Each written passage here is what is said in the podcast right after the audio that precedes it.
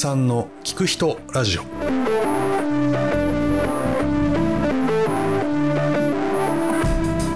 皆さんこんにちは。ゆいなわさんの聞く人ラジオのお時間です、えー今回は神奈川県横浜市の長津田にある無痛生態院にて生態のお仕事をされえーまた写真家として国内外で写真作品を発表し数々の個展も開催されている木村明子さんにお話を伺いました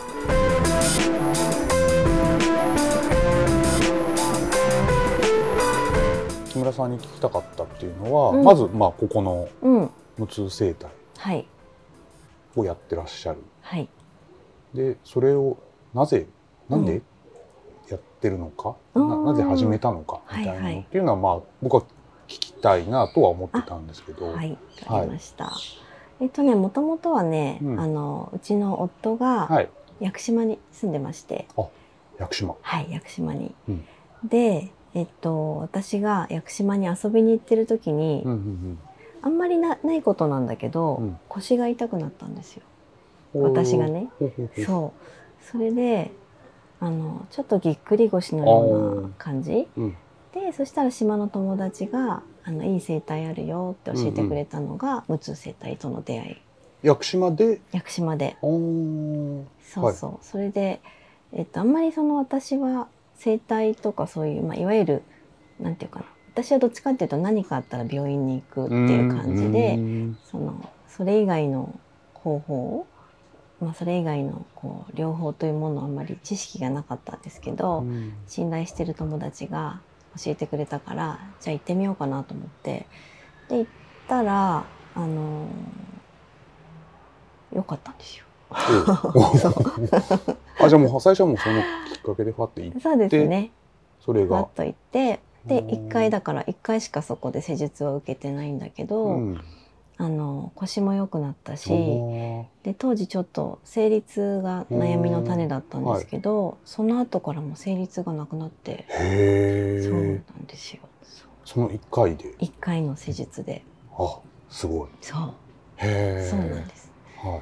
それでああやなんか無痛生態良かったなと思ったんですけど、うん。でももう本当その1回きり、うんうんうん。あの屋久島に私も住んでたわけじゃなくてはい。その時ちょっとた短い期間滞在してただけだったからうん。ですっかり忘れてたんだけど、うん。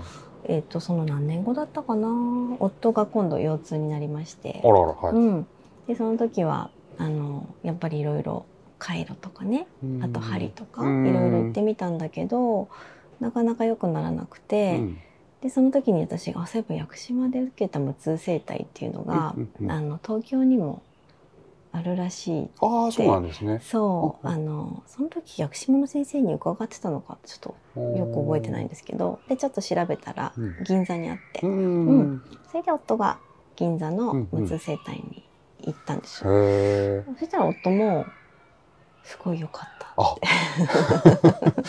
あそうなんですね。はい、はいそれでなんか体だけじゃなくて心も軽くなったような気がするみたいな感じで帰ってきて、はい。で何回か行った時に夫があのそこにあったこう解放みたいなもうん。のその生態にあった解放みたいなものを持ち帰ってきて、うん。でそこになんかお弟子さん募集みたいに書いてあったんですよへえ。はい。そう。でそれを私が見てはい。であなんかこれいいんじゃない？みたいな。えあそうなんですね。はい。はい。だけどあのそれ実はすごい古い号だった。バックナンバーだあった。あそうでも私はそれに気づかなくて最新号だと思はいって、はい。募集してるらしいってなったんだけど、でまあ夫がそれであのその時のまあそこを経営されてた院長先生っていう方が私たちの師匠なんですけど、うん。でちょっと自分も興味ありますみたいな、うん。あのお話を伺って、うん。であの弟子にしていただいたっていう。へえそうなんですね はい、そうなんです。え最初行って、うんその師匠にあたる方っていうのは、うんうん、まあ、会ったことはあその施術はされたから会ったことはあったんですか、そうですね。施術をだから多分何回か多あ分ー三二回か三回くらいだったと思うんですけど、うんうんうんうんうん受けたっていうだけの関係性だったんだけど、い。ちょっとぶしつけながらいはい。きなり 弟子に弟子にししかも超古いバックナンバー。その時募集してるかどうかいやは別多分にしてしてなかった。あ でもそれ見たから行ったんですね。見てそう、まあ、それで。なんかね後から聞いたらうね、んうん。ほとんどお断りされてたらしいとかあと何度も何度もお願いししてもダメだった方とかもいいらっしゃったみたいなんだけどはい。多分きっとこういうのってご縁だと思うんですけど弟子にしていただいてうん。で先に夫があの勉強が始まったんです。うんうんうんで私はなんかああのさっきもあの話しましたけどどっちかっていうと何かあったら病院に行くっていう感じだったから、うんいいものだなと思ったけど、うん。ちょっとこう遠い存在っていうか、ん。いいのは分かってるけど自分とはちょっと縁のない世界みたいな、夫がやるのはすごくいいと思うけど、うんっていう感じで思ってたんだけどなんかたまたまあのそのお弟子さん向けのなんかこうお勉強会みたいなものになんかねあの私呼んでいただいたんですよ先生。うん、でどういうそれはどういう経緯だったとかもちょっとあんまり覚えてないんだけどでもとにかくこうみんな皆さんプロの方たちが集まるような会に夫のおまけ的な感じでうん。ついていった時うに、ん。なんかみんないい感じの人たちあなんかこうそうで楽しそうだし、うん。でその真ん中にいるあのし師匠っていううんうん。かその先生がすごいニコニコしてて、なんかいい雰囲気だなみたいな。うんうんであのその勉強も楽しかったというか、ううん。ん。まあ、とはいえ距離をと距離を取るって言ったら変だけどあ、まあね、あの私とはうんうんその縁のない世界っていうか、うん。なんだけど夫がここ始めて、はい。えっとお客さん来るじゃないですか。うん。うんでこう皆さんすごくいい笑顔で帰っていかあれる。ー。はい。そうそれでああなんかいいなーってだんだん 羨ましくなってきて。うんうんうん。うん、でだんだんだんだんこうそうですね。あの勉強させていただく機会も出てきた中で、うん。えっとハワイに行ったんですよ私は。カウアイ島。あーうん。はい。それでその時は撮影で行ってたんですけど、うん。あその写真のあー方はい。ね、あのはい。作品作ったりもしてるので、うんうんでその時にあの泊めていただいてたお家の方が、うん。あの友達の紹介でうん。プロのサーファーの方のお家に泊まってたんだけど、その方がめちゃめちゃ腰が痛いってなっててはい。で私があのまだちょっと勉強ちょっとだけしてる程度なんだけど、うん。ちょっとやらせてもらえませんかって言って、初めてなんていうの他人にそのちょっと施術っていうかはい。あの、まあ、なんとなくはい。なんとなくわか教えていだただいてたレベルだったんだけど、はい。ちょっと勇気を出してうん。やらせていただこうと思って、うんうんうん。すごく困ってらっしゃるから、そしたらなんかあの旅行で疲れてるのにいいよとか遠慮されたんだけど、うんいやでも全然自分が疲れるとかねまあそういう療法じゃないので、うんややらせてもらったら、うん。なんかすごい腰が良くなって、へえそう。そうでそれでなんかそれがすごく嬉しくてで帰りの飛行機の中でなんか本当にこうなんか心がメラメラするって こういう感じってすごい。そうはそうなんかこうなんかこう湧き上がるものがあって、い。はい。それで本当に帰った翌朝の,、あの朝先生すごい私のあの師匠すごい朝早い方なんですよ、うん。朝早くからお仕事される方なので、この時間ならお電話ご迷惑じゃないかなっていう感じで多分7時とかだったと思うんですけど。早い。ですね。はい。まあ 7時前とかだったかもしれないけど、先生にお電話させていただいて、はい。でその時本当に電話を持つ手が震えるっていうのは、多分すごい。一生に一回だと思うけど本当にちょっと手がこう震える感じ、はい。覚えてますけど、うんうん。手を震わせながらうん。先生うにん。自分も勉強したいって言ったんです。そうそれすごいあのああいうこう本当にこうお腹の底から湧き上がるようにこう何かなんかこうやりたいみたいな感じってう、うん、そうそうない。ないと思います。こ今回あったと思あうんですけど。この聞く人とかはどうですか？あ聞く人はそこまでないし、まだピンときてないところはあるんですが、でも静かに静かにこうんう立ち上がってくる感じといいますか、そうですか。ありますね。なんとなうんくこの、さっきおっしゃられたようなこううんメラメラと種類は違うんだけどでも近しいものは、うんこれはっていうようなものは感じつつありますね。ただ今のお話のこううん手を電話を持つ手が震えるとかやっぱりそういうものが今でも体にやっぱあるわけじゃないですか。あのそう震えてた感覚だからなんかそのなんていうかなやっぱりすごいね素晴らしい先生だっていうことは分かっていたので、うんそこに飛び込むそうですよね。勇気っていうかしかもなんかね全然そういう医学的なことやってきたわけでもないし、あのただの人っていう ただの人って言ったら変だけど、はいなんかそんな失礼じゃないかなと思うじゃないですか、うん。そんな自分も勉強したいとか、はい。でもやっぱりもうそれしかなんかこう自分の中でなその時はもうとにかく相談してみようっていうことしかなかったんでしょうねきっとそのへあの帰りの飛行機の中の気持ちとか？はい。そうそう。それで設楽先生が受け入れてくださったので、うん。そこから何年か勉強して、まあいろいろあってうん今に至るっていう。ざっくりそんなそうなんです。ね。いや、はい。そうなんだ。感じ。はいそうそう。だからもともとねこういうことに興味があったわけでも全然ないし、あの家庭育った家庭も普通に父親がサラリーマンですし、うんそうですね。だからまさかこんなねひ人様のうん。ね、お体のことに関わるようなうん。ことをさせてもらうっていうのは、はい。そう全然予想してなかった展開でしたけど。そう。んっていう感じです。へー。実際そのまあじゃあ世界に飛び込みました。ううんんまあ勉強されて、うん、でも数年経って実際に施術をされていて、はい、そこからもうままだまだやっぱり学んだりとかうん、感じなんですか？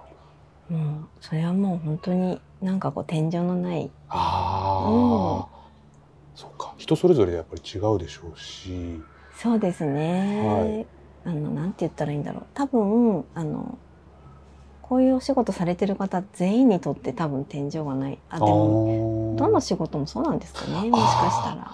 あいやどうでしょう。例えば、まあうん。いわゆる一般的にサラリーマンの方とかは、はい。一通り仕事のざっくりは見えてっていうのもあると思うんですよ。うん。でこれ以上これここで何するのか。まあそれでやめたりはするのかもしれないですけど、うん。うん。そっか、うんただやっぱりこういうお仕事ですとか、はい。まあ道はずっとありますよね。そうなんです。なんかこの環境も変わっていくし、うん。あの今自分たちが生きてる環境も変わっていくし、なんだろうな。まあもちろん来てくださるお客様もどんどんでね。新しい方もいらしてくださるし、ね。うん。自分もこう変化していくじゃないですか。うん。だからその都度その都度こうなんていうのかな。経験うんうんうんが重なっていくっていうのはあるんですけど、でも全然これがゴールだっていうことはない世界なのかなって思うんですけどどうですか？聞く人。でもそうだと思います。すごく聞くこと聞くこと自体は、うん。いろんな方に聞くんですけど、はい。聞けば聞くほど奥は深くて、うん。正解とかそういうものは全くないのでそうですよね。そうですね。ただ耳を傾けてるだけじゃないんだよな。話を聞きながらまあ僕はただ聞いてるだけなんですけどはい。その方が何かに気づく時もありますし話しながらそうですよね。話を、ねそうやっぱり話される方って、はい。全部その頭の中にあるものをそのまま喋ってるわけじゃないうん。感じがしていてうん。喋、りながらご自身もああそっか自分そういうこと考えてたんだなっていうのをうん喋りながら気づいていく感じ、そうでしょうね。でそれが循環してうん自分の中で、ああそっか私はこういうことを言語化することでうん気づいていって、ああそっかそっかっていうのうんがあるなっていうのは思ううのんで、なので僕もあのこちらであの施術していただいてはい。後で時間が経ってからあれ？これはなんかいいなみたいなすぐパッていう感じではなかったりもするんですうよ。ん。徐々に徐々にじわじわりじわりとうん。体が整っていく感じといいますか自然になっていく感じを感じているのでそうですか。なんか聞くこともはいちょっとそれに近しいもの、シンクロするようなものなのかなみたいうな、ん。体の中に今何かあるものがこう出ていってっうんうんうん。ていううん。感じなのかな。う。うんんいやなんか面白いなと思って私本当ユイナーさんそのはい聞く人っていうお名刺いただいた時に、はい。すごい面白いなと思って。そうですね、うん。はい、確かに。あの名刺はすごく皆さんに面白がっていただける感じですけど、うん、そのまだだってお会いして多分3回目なんですよね。そうですか。そうだと思います。そうですか。そっかそうかもしれないですね。そうなんです。そっかそっあかの松平さんにそうそう共通のねあのそうです。友人がそうです。いてっていう。ね。そうそう。でそのまあこちらにも出演されてるそうですね。松平さん、はい。すごく面白い方なので。松平さんとは古いんですよね。松平さんとは結構長くなっててもうはい。何年ぐらいかな、ちょっとわからないけどでも 10, 10年以上は絶対2010 10年以上経ってます、うーうんん。で、12年ぐらいかそっか。で、さっきおっしゃられてたように、作品ってあ言ってたじゃないですか。そううん。木村さんは作品をそうなんです。それもあのやらせてもらっうん。て具体的にどう作品っていうのはどういうあ作品？作品はねあの写真うんうんでうん。作品を作ってるんですけど、はそうそうそれはね松原さんと一緒に、あはいー、作ってます。それは、うん。あのこの無痛生態を始める前からずっとやられててってことですね。そうですね。すね。あとね写真を撮り始めたのはうん、8歳ぐらい。8歳？8歳。8歳。あそれは随分とそうなんですそれちゃんよ。とパッて8歳って出るってことは自覚がああるみたいな。の自覚がねあるんですよ。あるんですね。そうそうそう。小学校4年生とか3小学校のね年生そうとか、3、4年ぐらいに父親が一眼レフの使い方を教えてくれて、はい。カメラ貸してくれあ。て、で今でも覚えてるんだけど、あの曇りの日はうん。絞りを5.6、はい。晴れの日は8.0。うわ。そうそれを父から習ってはいそれで写真を撮り始めたっていうんのすごい確かに自分の中であってそうそうそう。それはだから全然生態よりうんももっと前からずっと割と続けてたことうん。でまあこれも全く職業にする職業っていう言い方はあれだけどうん。なんていうかな。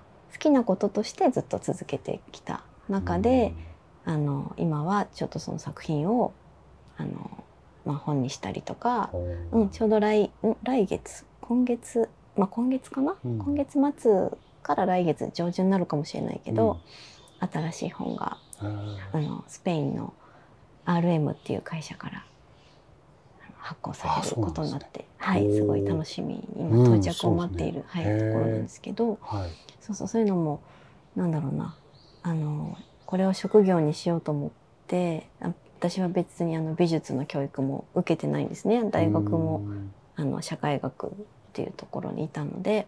社会学やった社会 やってたのかな？あんまりちゃんと勉強してなかった。一応一応社会学部。あそうなんですはい、ね、ちょっとあの僕最近社会学すっごい興味がああって。本当ですか、それは今度お話聞かせてください。ちょっと別途。あはい。い、やでも本当面白い、うんうんうん。はいすごく面白いあの学部。はい。学科も社会学科っていうところに、はい、いたんですけど、はい。そうだから全然その美術の、いわゆる専門的な教育は受けてない、まあ、書道をずっと幼い頃からやっていてうん。書道の先生が私にとってのそのなんかいわゆる芸術的なことを教えてくださった方なんですけど、はい。うん、そうそうそう。だからなんやかんや生態もあの今やってるその作品のことうも、ん。なんなんか流れで 流れ流れって言ったらいいのかな、まあ、流れうん流れですよね流れで、うんやらせてもらってるっていう感じです。うん。ん。じゃあ作品っていうのはまあ、うん。写真の作品。そうですね。あの後藤さんのとこにあるのがそうですよね。そう後藤さんがねそうそうそうなんかオフィスにうん。ね、持ってってくださってるんですか？昨日もうん。それを見ながら。あそうなんだ。はい。お話ししてましたけど、ねえ嬉しかったです。あん。の後藤さんにお会いする前に作品作品を先にお届けしてるんでそっか。それははい。まあ松平さん返して、そうそう松原さんのところに私の展覧会の案内状が置いてあったのを、うん。後藤さんがちょっと目に留めてくださったって伺ってますけど。はい、であの作品うん。まあ不思議と言ったらあれですけど最初は写真ん？これは写真なんだっていう、うん。まあ見た時にあ写真なんだねまあ後でわかるんですけど、はい。あれは何何？あれはねあの後藤さんのところに置いてもらってる作品は、はいあれはねあの元旦の日の出の時には本当に日が上がった瞬間のはい空の、あ。あ、じゃああれ自体は空といえば空なんですね。空なんですよそれをねこ逆さまにしてるので、はいはいはいはい。ちょっと。オレンジの方が上になってるんですけどあれを逆さまにしてイメージしてしていただくとあのオレンジ色のすぐ下が、あの本当に海。海でそうなんちょうど日が上がる直前にちょっとずつ空がこうオレンジになってきててあのブルーのところはまだ夜の空って感じですよね。うんうんうんうん。そのこう両方が入ってる絵ですね。あの時間帯っていうのは。あうん。それを聞いてそうかと思いました。ああいう作品にはい、最初から至らないじゃないですかきっと。いろんなことを経てはいはいはい。やっぱりその木村さんがはい。求めると言いますか、モチーフにしたりとかこういうのを撮ってこうっていう中での作品だと思うので、はい、多分もともとは普通に写真撮られてる中で、そうですなんかね。こういうのを撮ってこうみたいな方向に行くんですよね。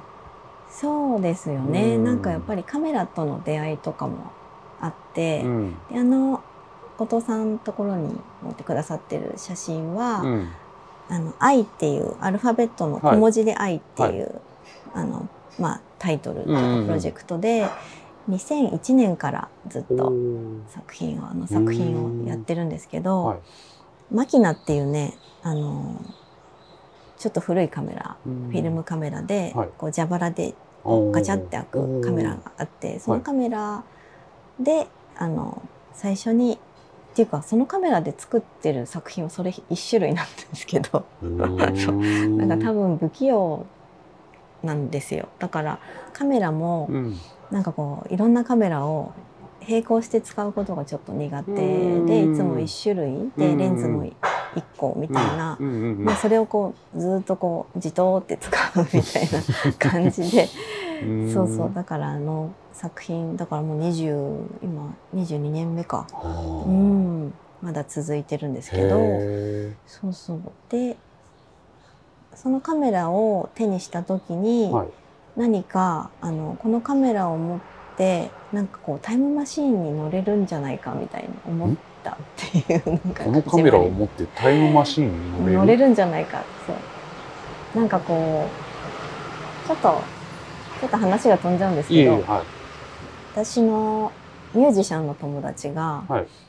あの奏でる音楽がで彼はいろんな楽器を重ねて、えっと、音楽を作ったりもしてて、うんだから、まあ、例えばベースを弾いて、うん。ドラムを叩いて、ピアノを弾いてみたいな、うんそう重ねていく、うんでそれを聞いた時に、うん。なんかね不思議なんだけどこのピアノを弾いてるのはなんか60代のその彼でドラムを叩いてるのは10代の彼みたいになんかすごいいろんな年代のそその同じはい。そのミュージシャンの方がはい。音を重ねているように私に聞こえたんでですよ。それ20代の時だったと思うけど、うんで本当に自由な人っていうのはこう時間を行ったり来たりできるのかなみたいな。なんかはいはい。ちょっとすごいなみたいにうん。その時思っちゃって。うん。でもしかしてカメラでそういうことできたら面白いなみたいなちょっとあ妄想してしまったというか、あはい。それでちょっとカメラをこうシャッターを切る時に、うん。こうすごい昔の時代に行ったりとかうん。できたらいいなみたいなところからうんあの写真が始まってて、まあ、それって本当ただのきっかけなので、はい。それをずっと思って作品を作り続けてるわけでは全然なくて。うん。でもあの、うん、始まりはそうそういう思いがあったっていうことで始まってるんですよね。うん。だからなるべく人工物が映らなくて、うん。どの時代かわからないみたいあな、ー。うん、被写体は、あのそれなりには選んでて、うん。だから割とこう人気のないところ人気のないところをこう動きながら撮影をしていった中で、まああの日はあの本当に実家のそばのビーチで、うんみんなであの日の出を見に行って、うん。本当に甥っ子とかが隣にいて。う。ん当時彼は10歳とかだったと思うんですけどはい。2010年かなうん。の写真撮ったの。でみんなでワイワイわちゃわちゃしながら日の出を見てるっていうシチュエーションなんだけど、まあ、あのシャッターを切る時は、うん。そうですねあの作品の気持ちっていうか、うんなってると思います。へえ、はいあそうなんです そうそうね。そうそう。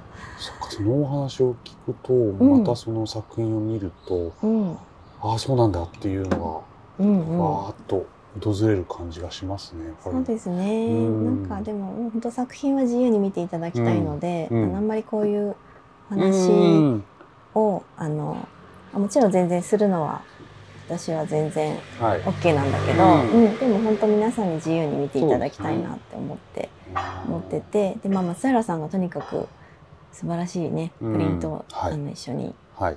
作ってるんですけど、うんだもっとだから作家は松平さんなんじゃないかって いつも思ってます。あ、そうなんですね。はい、松平さん松平さんなんじゃない？みたいな。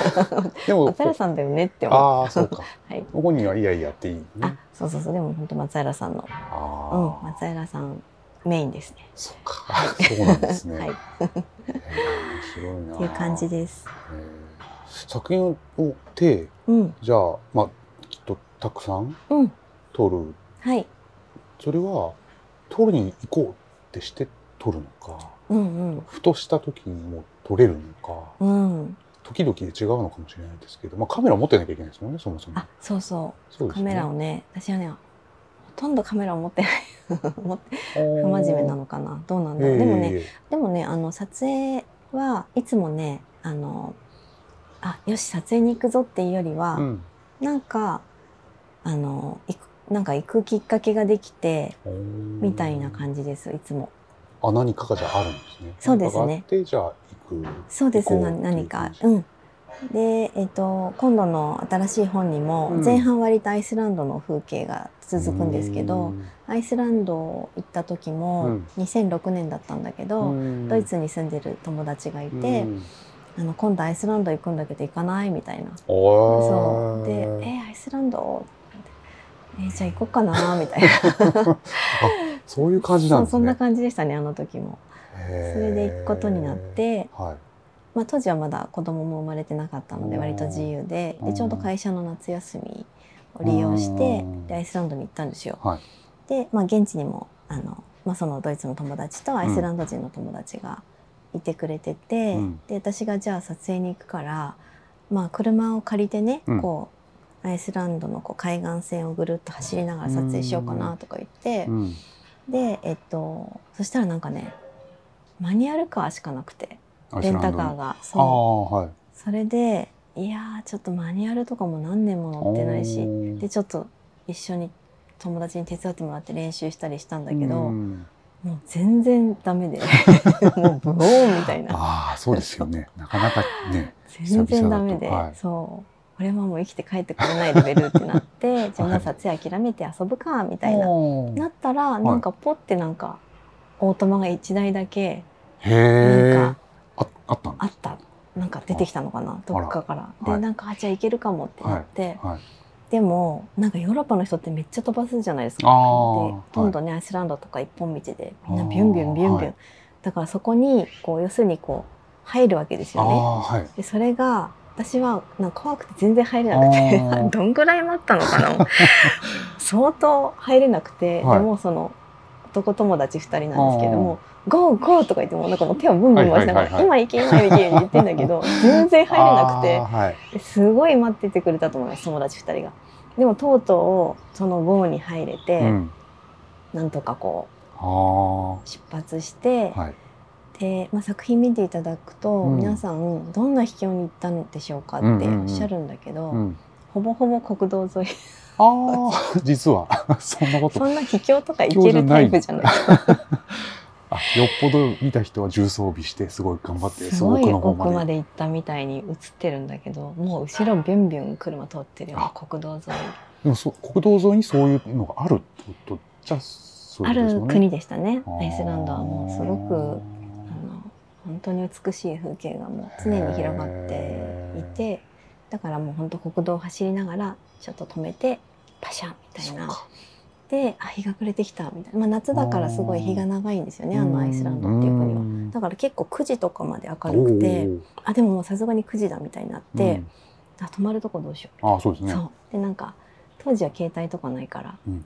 あの電話、うん。電話帳どうやったの？ちょっと覚えてない。とにかくなんか 電話してはい。で今日寝るとこありませんか？みたいな。で結構やっぱりあの夏はヨーロッパのお客さんが多いんですよね。いろんな国からこう皆さうん。ん長いホリデーね、うん。あるから。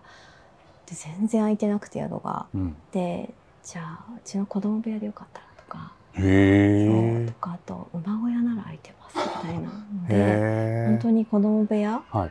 の宿の方のお子さんの部屋とか、はい。本当に馬はい。馬 馬小屋ののなんか馬の番する人の部屋なのかな、なんかそういうとこに寝たりとかしながらなんとかこうあ。のだからいつもそんな結構へっぴりな感じでう、うん、撮影してますね。ん。そうそう思うとやっぱり、はい。その行こうってなったのも、はい。来るっていうようなまず最初のそのきっかけがあってあじゃあ行く行くって言ってはい。でその、まあ、高速道路というかそこにも行けない行けないって言っても、い行け行け行けっていうのに乗って「えい!」って言って行ってみ そうそうそう。たいな。本当にそんな感じそんな感じで、まあ、作品にそうですね。だから全然そんなこうこういうテーマがあって、うんうんうん。こういうものを取りに行ってとかいうのではなくて、うん。いつもなんとかかんとかシャッターを切って帰ってくるみたいな感じ。なんか今すごい昔の話だからこのことを思い出したのも久しぶりってああ感じです。ね。本当ですか、うん、そのやっぱ流れがさっき最初におっしゃってたような流れがあってみたいな感じがしますね。そうですね。